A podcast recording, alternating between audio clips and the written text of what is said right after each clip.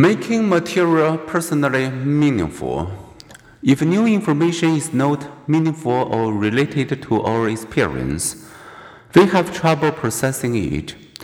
Put yourself in the place of the students who were asked to remember the following recorded passage.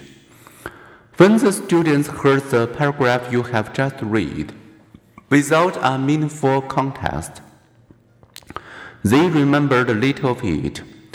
When told the paragraph described washing clothes, they remembered much more of it, as you probably would now after rereading it.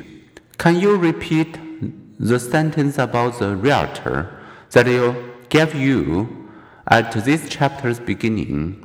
Here is another sentence we will ask you about later. The fish attacks the swimmer. Perhaps, like those in an experiment by William Brewers, you recall the sentence by the meaning you encoded when you read it, and note as it was written, referring to such mental mismatches. Some researchers have likened our minds to theater directors who, giving a raw script, imagine the finished stage production.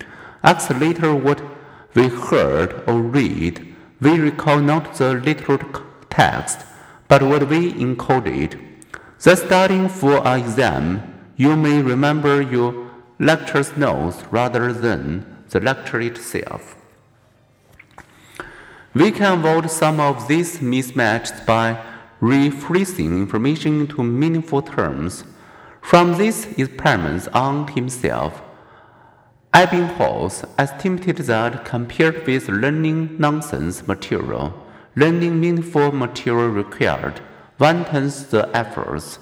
As memory researcher Vin Wickelgren noted, the time you spend thinking about the material you are reading and relating it to previously taught material is about the most useful thing you can do in learning any new subject or matter.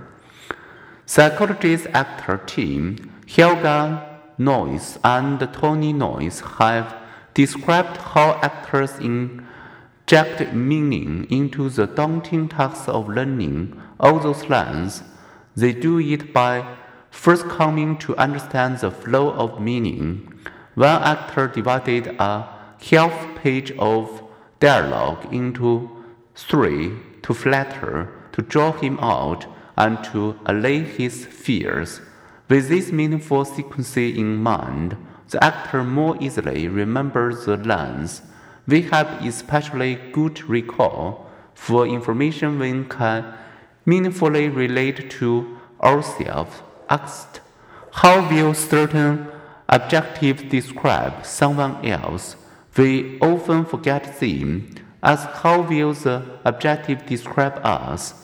We remember the well. This tendency, called the self reference effect, is especially strong in members of individualist Western cultures. Information deemed relevant to me is processed more deeply and remains more accessible. Knowing this, you can profit from taking time to find personal meaning in what you are studying.